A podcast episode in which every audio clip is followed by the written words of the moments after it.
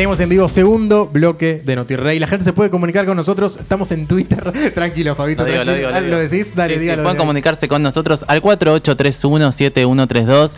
También tenemos eh, nuestras redes sociales. Van a ver ahora la transmisión en vivo por arroba, insta, eh, arroba NotiRey OK en Instagram, NotiRey en Twitter y NotiRey OK en Facebook. Lo amo. Hace ocho años que estamos y no aprendió cómo es el arroba de Twitter todavía. Pero eso es parte de vos, Fabito, también. Si ya es- si perdés la espontaneidad en caso de no de que no sea así.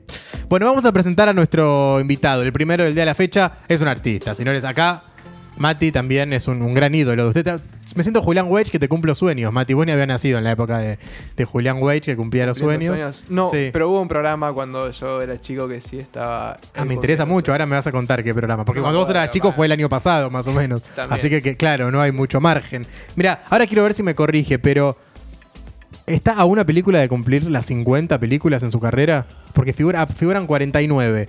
Además de, obviamente, 30 tiras y 16 obras de teatro. Todo eso en una sola vida. Así que, que bienvenido con un aplauso, Rolly Serrano, bienvenido. Muchas gracias. Muchas- y te corrijo, A ver. 78 películas. No, mucho Sí. más. Sí, porque hay algunas que no figuran. ¿De dónde sacaste ese dato? De Wikipedia, miente No, Wikipedia. miente. Wikipedia, señores, no hablan de Wikipedia, no, mienten. Dicen que soy gordo. Dicen que soy viejo. Y, y encima me ponen menos películas. Pero- No, en, el, en el mejor lugar de, de cine, ¿sabes cuál es? Cine Nacional. Esa página es genial. Ahí es la más completa, la Ahí más... está la más completa, sí, toda la filmografía. Obviamente, debo reconocer, en muchas digo la mesa está servida. Bueno, pero suma, es, es en currículum. otra digo la mesa. Hola. Lo vas estirando. Pero es parte del currículum. Obvio, y, y es todo sumó. Totalmente, suma, suma. Y si tenés que elegir uno de los tres áreas, cine, tele, teatro, ¿en Teatro, cuál? teatro, siempre. Teatro, teatro creo que es mi lugar, es donde empecé y donde eh, quiero terminar el resto de mis días haciendo teatro y morirme arriba del escenario en esa gloria. Qué feo. qué Es, es muy literal, ¿viste? Del Es, artista. es muy romántico. Vos te morís, sos feliz arriba del escenario, pero la gente que está abajo la pasa como el ojete. Claro. Bueno, se dio, este año se dio al revés. A mí me pasó en la sala el año pasado que murió una persona en el espectáculo de Bossi. Y fue, tremendo. Que- que se- aparte estaban, era la segunda función de un sábado y faltaban cinco minutos para que ya arranque el espectáculo. Claro. Es, es complicado que se te muera un espectador. Aparte, un, un espectáculo de voz, Claro, de humor. joda, Sí. humor y diversión. Tremendo. Es horrible. A nosotros, yo tenía un grupo que se llamaba Argentine, Sí. con Coco Sili, Daniel Arao y Jean-Pierre Noé, y hacíamos todos textos de Fontana Rosa. Y una vez sí se nos descompuso un señor y también tuvimos que parar la función y, y. Gracias a Dios no, no fue más que eso. Ah, por lo menos vivió. Sí, sí, sí. Me intriga mucho, Mati. eh, ah, no, no, dale. no, no, no digo, perdón, perdón, No, perdón. está perfecto. Digo, lo que pasa es que te queda la duda, ¿por qué murió? Claro. ¿Qué le pasó? Mati, me intriga mucho eh, qué programa, cuando vos eras chico, participó Rolly y vos lo No, seguías. no, Rolly, no. Yo pensé que estabas hablando de, de Julián Wage cumpliendo sueños. ah, eso pensé dije. que te había quedado. Bueno, ¿en cuál? Ah, ¿sí? Había un programa, no sé. Tengo una imagen de bomberos cumpliendo un sueño de una persona. Claro, bueno, sorpresa y media, pero no Puede sé si ser, ya eras chico vos o no en, en esa época. No sé qué año fue. Lo que sí seguiste mucho es el Marginal 2. Claro que sí. Por favor. Pero, Lucho, por supuesto, viejo. ¿Cómo fue ese suceso, Rolly? Desde la convocatoria hasta todo lo que se generó después, porque realmente es tremendo. Sí, cuando, no, cuando me llamaron, me convocaron para hacer ese proyecto, yo ya venía con toda la gloria el proyecto. O sea que cuando lo empezamos a hacer, sentíamos que estábamos haciendo algo que iba a gustar mucho y que la gente lo esperaba. Eso es una carta, este, los, dos- los cuatro hacen la mano, digamos, ¿no? Sí, sí. Eh, entonces yo muy feliz por, porque es trabajo primero.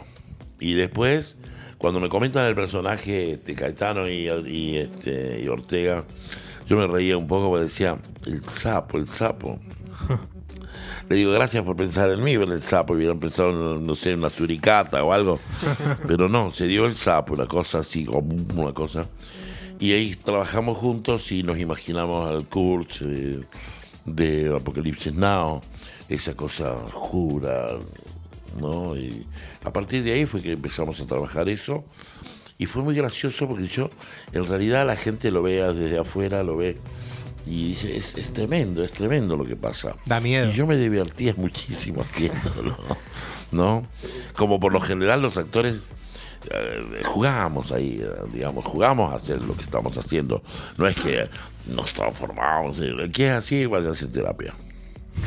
Bueno, la semana pasada estuvo en, en el programa Nacho Sureda, que, que era Pantera y Sí. que tenía tantas escenas con vos, y hablaba de eso, hablaba de, de que se divertían, pero que también lo difícil que era entrar y, y hacer las escenas en la cárcel, porque hasta las paredes como que tenían historia y, y se sentía una vibración especial. Claro, es como que estabas en el lugar exacto para hacer lo que tenías que hacer, Claro. ¿no? Claro, no era un Eh, set armado, era una cárcel de verdad.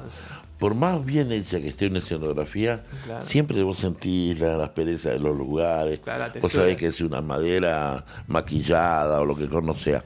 Acá no. Acá estás ahí adentro con las rejas La credibilidad. de- y, la, digamos, los olores, lo- lo- todo el lugar lubre, es tremendo.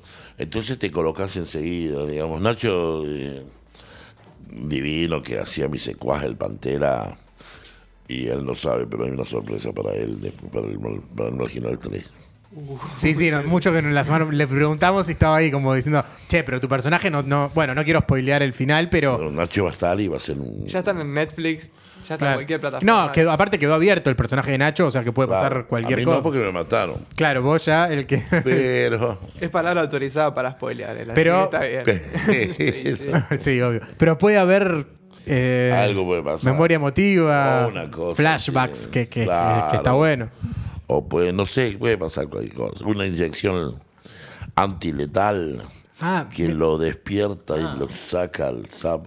Y ha pasado con tanta gente. Claro, no, nosotros hoy hablábamos justo en una reunión de producción antes y eh, se nos vino a la cabeza el caso de Mauricio Doval, el personaje de Fabián Vena en Resistiré, que termina explotando y que muere explotando. Estamos hablando del año 2003. Es una Y, muerte o sea, como- si ya puede pasar cualquier cosa. De, de hecho, Pero un gen, te haces un gen, lo Claro. metes en una pipeta y después haces, ¿cómo se llama lo que se hace? lo de la clonación. Una clonación y ya Como mi hermano es un clon y aparece Nicolás Cabrera. No, no, Cabré, no, por favor.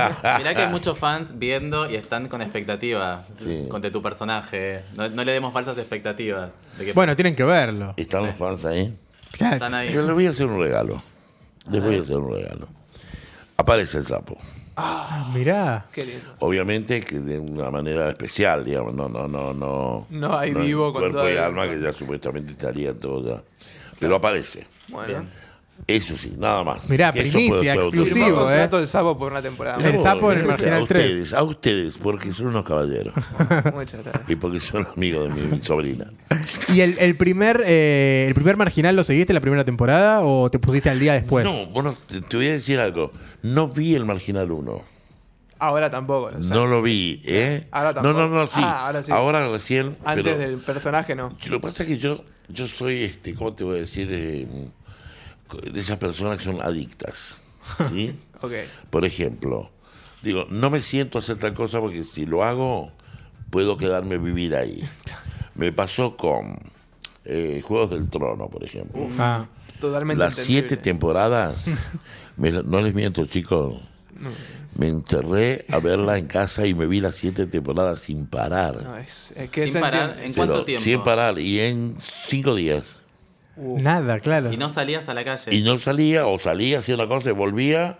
Eso es Y- peligroso. Te genera abstinencia después porque estos Claro. hijos de su madre estrenan una temporada cada dos años. Y la vida social se te caga aparte, porque decís, no, quiero terminarlo, quiero Claro, terminarlo. pero yo estaba, me cago en mi vida social. Yo Claro. quería ver. Mira, Lannister haciendo de la suya. Mira, y me claro. reía mucho porque la última vez que había escuchado una cosa así, en un programa, no me acuerdo qué programa, que era de la Rock and Pop, eh, una señora hablando, ah, estaban hablando del Señor de los Anillos, ¿no? Y entonces este, una señora llamó enojadísima, ¿cómo es posible que uno tenga que esperar dos años para saber cómo termina la historia?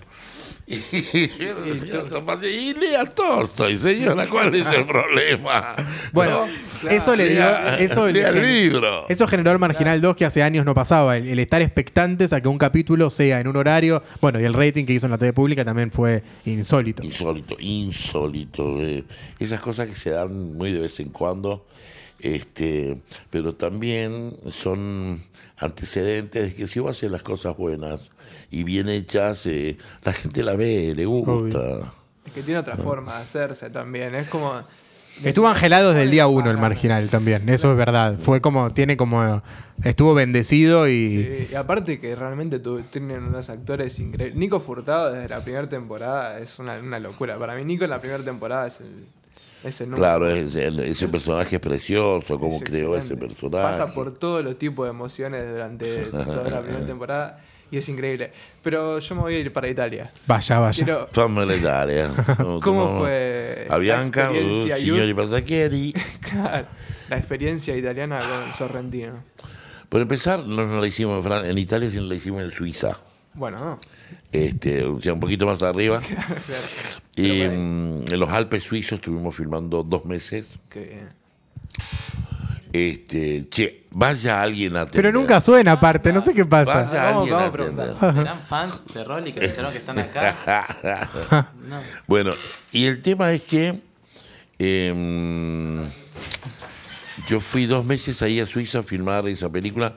De- ¿Viste cuando vos decís, eh, nosotros decimos, de pedo? ¿Viste cuando Sí, sí, "No"? salió. Porque fue muy gracioso todo, cómo sucedió. Eh, ya habían estado haciendo, hacía mucho tiempo que habían estado haciendo el casting para hacer, encontrar un personaje que no lo encontraban Claro. que no lo encontraba. El director eh, hizo eh, un casting en todas partes del mundo Sí. y no encontraba el personaje. Le decía, no, no, no me gusta, no me gusta, no me gusta, no me gusta. Yo, por ejemplo, está la versión eh, mexicana que van a hacer ahora de la vida de Diego. Sí. Ah, Lo veo a. Palomino, este, a cómo está luqueado como Diego en, en adulto. Sí. Y es impresionante, es Diego. es está igual. muy buena esa- Claro, esa, es- Es caracterización. el Diego en la época del 2006. Los tres son muy parecidos, claro. Nazareno. Casero y Nico también son los tres muy logrados. Sí, sí. Bueno, mi, mi, mi, mi personaje, digamos, la que yo, a mí me tocó hacer es en la época de, el, eh, digamos, en el futuro. ¿no? En el futuro. Como- Es como que el Diego ya muy adulto, este, muy gastado, muy roto. Claro. Eh, bueno, pero yo ni yo me di cuenta de que era Diego. Pensé que fui a una... Claro, porque no dice Diego, es como No, South dice- American, claro. el, el sudamericano. Eso es una, una cosa por dos razones. Sí. Una, este, una razón era que, ay, perdón, perdón. No, no hay una razón era que poner el nombre de Diego era mucho dinero. Digamos, nombrar a Claro, es Diego. una marca registrada. digamos. Es marquita. Marquita. Y otra, porque él lo quería poner así, como alguien que ni siquiera necesitas nombrarlo. En Claro. cualquier parte del mundo sabes quién es. Todo el mundo Es sabe. él, es Dios. Reconocidamente mundial, Por claro. eso ahí eh, los emisarios del rey cuando pasan, lo ven en la pileta y dicen, oh, my God, es él, ¿sabes? ¿quién es? Oh, Dios. Claro. Dios, Dios. Dios. No, claro, es más barato decir Dios que decir Diego. Claro. Sí. Y captaste también eh, todos los públicos, porque bueno, más allá de que ahora quizá la, la- juventud te conoce más por el marginal, en su momento recuerdo que algo que dio mucha popularidad y que tuvo récord de espectadores en cine fue la película de R-Way, que eras como el, el guía de, de los chicos, que los acompañabas y que realmente fue un fenómeno que llegó hasta Israel. Sos de la generación. De la genera- claramente. de Tengo 29. Y, y puedo hacer un spoiler. ¿Puedo hacer un spoiler? Cantate un tema. de Nunca le perdonaremos a Cris Morena que la mató a Luisana en la película. ¿A quién? A Luisana, Luis- Luisana muere en la película Luisana esa. muere, y nunca sí. se lo perdonaremos a Cris Morena. ¿De verdad? Sí. La Se enferma, pero el símbolo queda en la hija, digamos. Claro. En la hija de ella. Claro. Ay, nos contaron el final de la película. Bueno, me- lo Igual siento. Jamás en la vida la hubiese visto. Pero no te preocupes, ¿eh? Es una película. acá. Es, Es una, una película. película, es una película. Claro. Pero que también abrió como un mercado internacional había en esa época. Sí, sí. Bueno, después yo hice varias cosas para afuera, hice... mm, Perdón, en la primera película que estoy para afuera, perdón, discúlpenme. A ver. Eh, una película que se llama La Misión, Ah, la, la de De Niro. de Niro y Jeremy Irons. Esa- Yo hago un soldado, un soldado portugués. debut. No. Y los conociste Extra ahí. calificado, extra calificado. Digamos, no era extra, bien. pero hablaba y tenía acciones, digamos, ¿no? Claro, un no es que ahí. pasaba por ahí con el, con el sombrerito. claro. ¿Cuántos años de eso? ¿En, en qué, ¿Cuántos años tenías? Estoy hablando del año 83, por ahí, 84. Y esa la, la primera vez que lo conocías, a, va, lo conociste a Robert. Y ahí lo conocimos a Robert De Niro, a, a, a este chico, ¿cómo se llama? Jeremy Irons no daba bola. No estaba no William nos Dafoe, hablaba. William Eh. Dafoe, creo. No sé, quizás. No, estaba, perdón, un genio total, tipo divino, que después miramos quién es ahora. Eh, Ni- Nilsson, Ni- Ni- Eh, Vamos, Nilsson. vamos, vamos. Liam. Nilsson. Liam Nilsson. Liam Neeson. ah, el, ok, el de. Bueno, él era sí. un curita, hacía un Ah, curita. mira. Y este, tenía una onda el vago, y nos llevaba a todos lados, hablaba con nosotros. Claro, igual esa se grabó acá, ¿o no? No, En Misiones, nada. se grabó en Misiones, Paraguay. Ah, claro. Este, hubo parte de Misiones, ahí, ahí filmé yo, en la parte de A Misiones. ver, de Misiones. Que cuando ellos van a robar este, las pólvoras a los soldados y todo eso.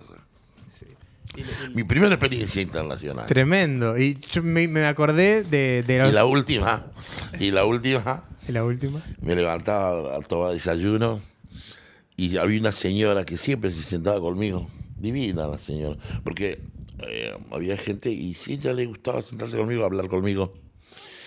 Y hablaba inglés y español. Mí me parecía una señora tremendamente simpática, adorable. Y este. Eh, y después un día me enteré que se llama Jane Fonda. Ajá, tranquilo. Y yo andaba como Jesucristo, en bola y sin documento, no entendía nada.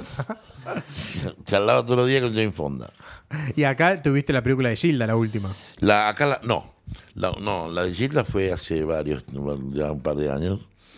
Este, después hice, mm, eh, uy, el kiosco con Pablo Charri, Ah, después. sí, y después hice la película maravillosa del Capitán Mengano. ¿Conocen la historia del Capitán Mengano? No la vi, pero. La- no, la- es una historia Lanús. real. Es el de Lanús, no es el superhéroe. Claro, El superhéroe, claro. Sí. Como el Capitán América. Exactamente, pero este es el Capitán ¿Tiene una Mengano. película? Se hizo la película y se debe estar por estrenar. Ah, mira. Con el Puma Goiti y, y actores extraordinarios. Y lo que fue también un boom fue que también lo vi en, teatro fue Casa Valentina.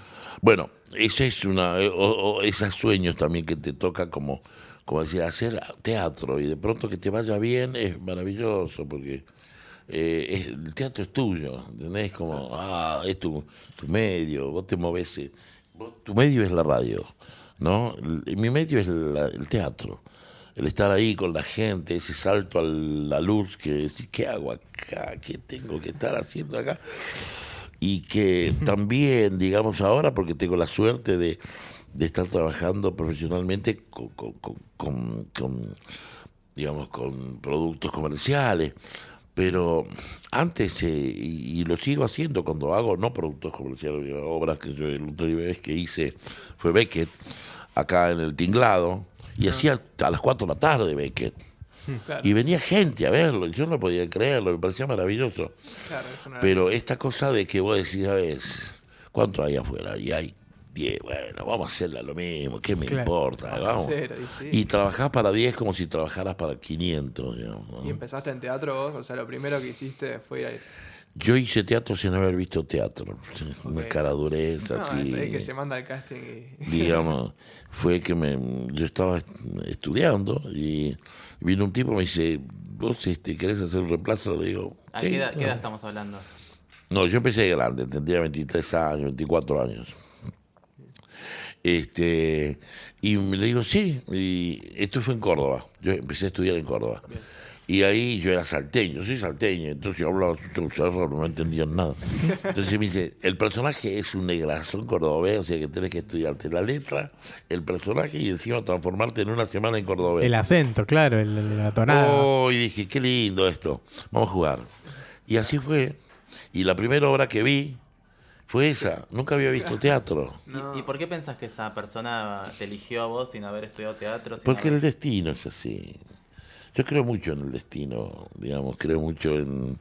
Por empezar, sí, como decía mi abuela, un viejo refrán, cuando yo le decía, este, "Ay, ojalá que me vaya bien mañana en el examen. Y ella me decía, a Dios rogando, pero con el mazo dando. Es decir, rogarle a Dios todo lo que quiera, pero estudiar. Claro. ¿no? Y yo creo que esto también es así, digamos. Yo- hay, un, hay un fractor muy, muy grande de suerte que te toca la varija mágica y Yo cuando vine a Buenos Aires a estudiar, a prepararme más, conocí un montón, pero muchos actores de mi generación que a mí se me caían las medias por verlos trabajar. Y, y no, pero no pudieron trascender. Hay algo que, que hace que es o no es, digamos, ¿no? Y bueno, y es así. Claro, te tocó y. ¿Cómo ves el teatro hoy en día, Rolly? En- yo creo que, bueno, para empezar, hablamos de la ciudad Buenos Aires, Sí. la ciudad, una de las segundas, no sé si la segunda o la tercera o la primera ciudad del mundo, teatralmente hablando. Yo te puedo hablar de que hay una crisis tremenda en el país, grande, tremenda. Te puedo decir que eso repercute en el teatro comercial, pero no en el teatro. Estará en crisis el teatro comercial, pero el teatro, el teatro, bueno, anda por acá. Hay 200 teatros por Palermo, anda al- allá al- a San Telmo, hay teatro. Lo peor de todo es que vos vas y está lleno. No es que vas y no hay Y gente. exactamente, está bien, ¿por qué? Porque las entradas son más económicas, no tienen nada que ver con, con lo comercial, entonces... Hay propuestas muy buenas también. Sí. Y hay actores, hay una camada de actores que, que mm, no los, que no les, eh, ah, ¿cómo se llaman? No los, eh, a ver, no, no quieren la luz de- Claro, de- del éxito, digamos, quieren hacer, cumplir un sueño, Claro. quieren ser actores. Y hay una camada muy grande de chicos y jóvenes que yo los amo, los admiro. Los, los cineastas, por ejemplo, jóvenes, la cantidad de pibes que yo conozco que a veces se atreven y ah, yo digo, sí, atrévanse. No, porque no queremos molestarlo. No, sí, molestame. No, llamame. Yo te, yo te puedo decir, mirá, quizás no puedo hacerlo porque estoy laburando, pero si tengo un día, un mediodía, y vos me necesitas ese mediodía, yo estoy ahí. Claro. Porque es la única manera de crecer, digamos. En- Claro, es que está el miedo ahí a la no aceptación o a molestar que quizás. Claro, o el respeto, sí, Sí, no. estoy arrancando mejor. Claro. Claro, No, es que estoy está- empezando, yo estoy no, ¿qué no estás empezando? Vale, Claro. Todos empezamos en algún momento. Claro. Y, y ahí está el miedo, está bien. Y la nueva forma de, de hacer tele, porque antes obviamente no, no estaban las plataformas, no estaba Netflix, no estaban los productos de esa manera. ¿Crees que, que hay alguna crisis en la industria de, de la tele, de la ficción? Porque obviamente antes había mucha más variedad y ahora tenés dos ficciones, tres a lo largo del año. Sí, lo que nos parece bonito y lindo, a mí particularmente me pienso esto, y ya seguramente mañana saldrán los portales, pero eh, es una manera de, de- avanzar sobre la cultura.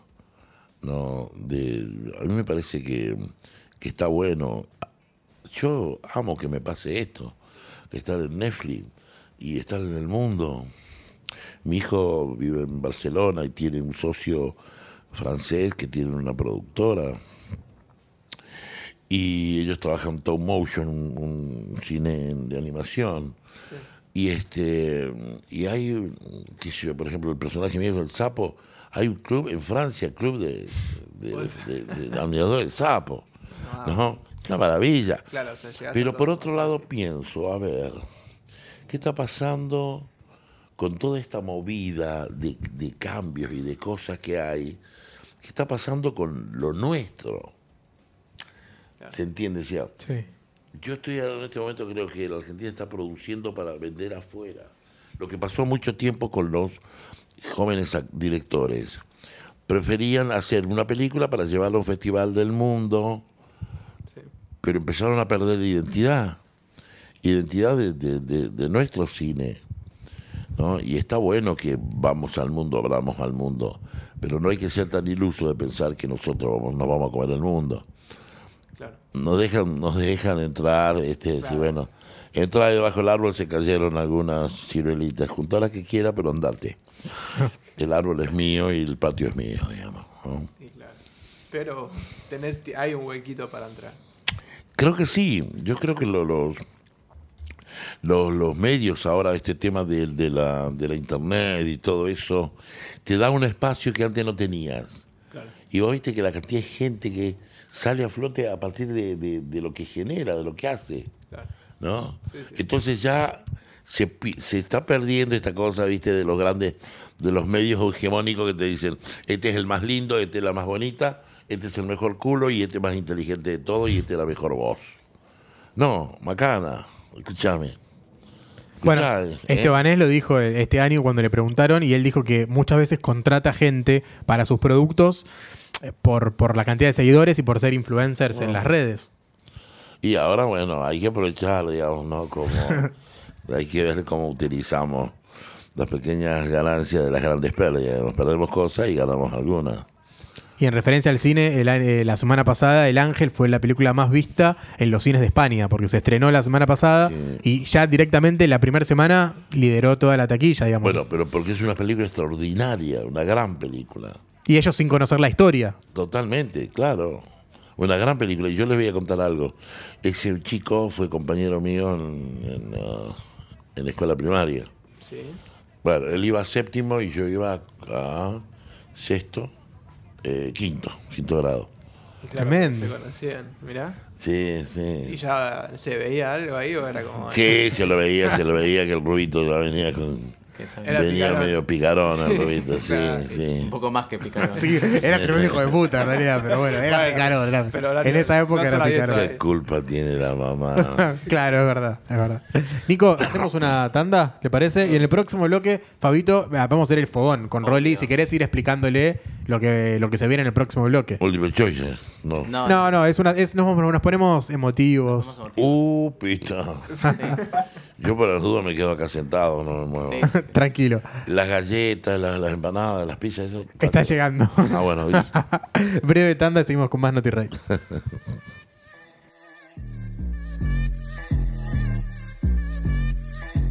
Vente, que se te prenda fuego la mente, que la curiosidad se haga más fuerte y que te empuje a probar de una vez. Que se siente, siente que ese lugar no tiene presidente, pueda bailar de oriente a occidente. Ya no te puedes quedar con la espina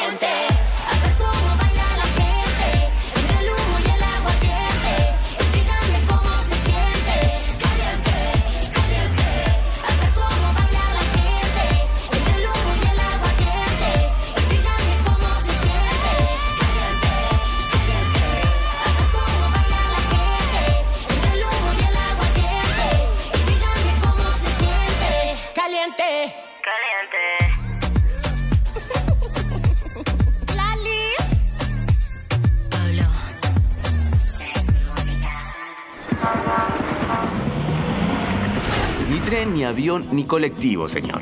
Teletransportate a casa con un link. Entra a www.radioencasa.com. Hace clic y evitate el quilombo del viaje.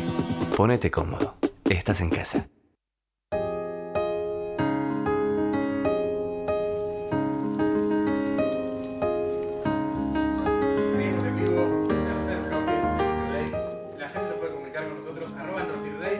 Twitter, NotiRey OK, es nuestro perfil de Instagram en donde Fabito ya está transmitiendo en vivo. Va, ya está, tipo desde que arrancó el programa, más o menos. Y hace mil. Exacto.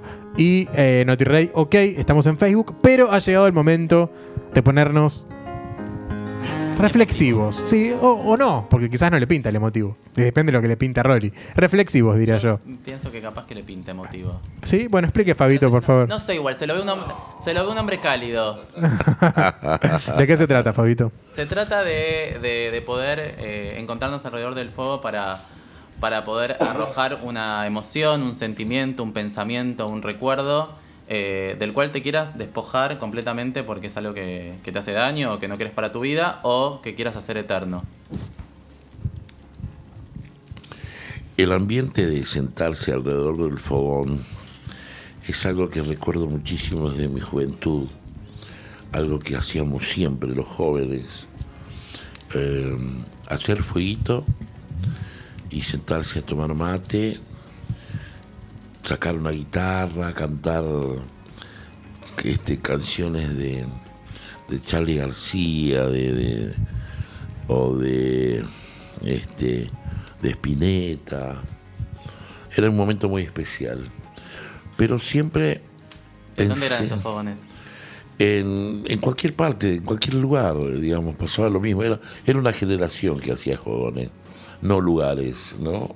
Era toda una generación que donde no existía la internet, donde no existía existía la conversación, existía la, la charla, Mirarse a los ojos. el también. mirarse a los ojos, el, el de reflexionar, y el de tomar mate y por qué no una ginebrita, digamos. Y, de vez en cuando alguna mm, flor, este, digamos, amiga, que me acompañaba en esos momentos. Y mm, yo, si en este momento estuviera en un fogón, me quedaría horas mirando el fuego porque creo que el fuego es atrapante, te atrapa, te lleva. ¿Por qué razón? Voy a relacionarlo con mi profesión. Yo tuve una niñez muy dura. Y una de las cosas que más descubrí con el tiempo es por qué hacer tantos otros. Quizás para no ser tanto un yo. Para despegarme un poco de mí, salir de mí y jugar al otro, que le puedo dar la forma que quiera y el color que quiera. Y en ese momento, si yo tuviera un fuego, el otro día me, me pasó algo muy especial. Estaba con, en un programa de televisión y había un psiquiatra. Y estaban todos así alabándome, de una manera hasta a veces demasiado cholula. Ay, las chicas dicen, ay, te queremos, todos te quieren, te aman, te, idolatran, sos un genio, sos un amoroso, sos un dios, y que te nombran, y salen las palabras en forma de corazones. Y uno que estaba ahí, que era un psiquiatra, me dice, sí, dice, tienes razón todos, pero hay, em, pero hay alguien que no te quiere. Y le digo, bueno, es lógico, como no, no puede ser que no. Me dice, pero es- esa persona que no te quiere sos vos mismo. Fuertísimo. Tremendo. Tremendo. Por hueso de una. Tremendo, porque yo sé lo que me quiso decir, ¿no? Y entonces, este, en este momento me gustaría tirar a ese juego, ¿no? a ese que, a ese mí que no me quiero, para poder empezar a, a quererme más y mejorar mejor, mejorar mi vida, digamos. Porque tengo todo. Tengo todo lo que quiero. Y me falta algo, me falta acomodar mi ¿Cómo lo ves? Perdón, perdón, perdón, acomodar mi vida, es eso. ¿Cómo lo ves, Fabito? Que es nuestro psicólogo. Impecable. Yo no soy psiquiatra, soy psicólogo, pero muy, una intervención muy furiosa te hizo. Muy, muy arriesgada. Pero también. fue, me tiró un ondazo en la cabeza. Porque con- vos podrías haberle dicho, no, es, no al lugar, ¿no? Sí, le, pero, sí bueno, tenés razón, sí. pero ¿por qué no te vas un poco a la recalde? Sí. Pero no. Claro. Podrías. No, no. No, Pero lo tomaste como más del plano refle- reflexivo para sumarte vos, para, para sumarlo a tu vida. Sí, porque cuando uno está mal, por lo general, lo que menos hace es escuchar. Si alguien te dice, che, loco, deja de joder, no comas tanto, y dice, no me rompan la huevo, déjame comer. No, digamos. Yo sé que en este momento tengo que adelgazar. Y tengo que adelgazar mucho, no es que tengo que adelgazar 2 o 10 kilos para que me entre el pantalón de... No, tengo que bajar- bajarme 50 kilos. Ya me saqué 50 de encima. Ahora me tengo que sacar otros 50 de encima. Es un trabajo difícil, duro, no, no, no lo estoy pudiendo hacer. Y no quiero ir a una cuchilla, no quiero ir a un... no, Algo le- artificial. Claro. Claro. Entonces, este, quiero en- entender que yo soy el que puedo hacerlo por mí. Bueno, estoy en ese proceso, doctor. Genial. Lo, manda- lo mandamos al fuego. Y te esperamos cuando los bajes Sí. para, para traerlo acá y tirar otra cosa al fuego después. Vamos. Ya, totalmente, sí, va a, ser- va a estar buenísimo. Tiene que ser rápido porque me parece que la sección la, la limpian. ¿eh? No, Sí, no, no, no, la- la- la- la cuando vuelve Rolly le hacemos... Sin gases, sin gases, sin gases No llega la novena temporada de la sección de... No sé, me parece que está ahí en jaque, pero bueno. Bueno, habrá que ver. Bueno, ha sido un placer enorme tener Pero por favor, chicos, ha sido un honor para mí venir, acompañarlos. en- y este y bueno, espero no haber hecho ninguna sandez ni, ni haber faltado al respeto. Gracias por la primicia. Un placer eso. Ah, tiene la primicia. Tenemos la primicia que lo vamos a ver en el Marginal 3. Sí. Sí, señor. Y sí, le mandamos señor. un beso a todos los que estaban conectados en Instagram, que mandaban, pero no quería interrumpirlo porque era tan cautivante las cosas que, que pero iba a saludos cortar el relato, todos. pero bueno, saludos para todos. Bueno, Impecable. Muchísimas gracias. saludos, saludos a toda la gente. Nico, breve-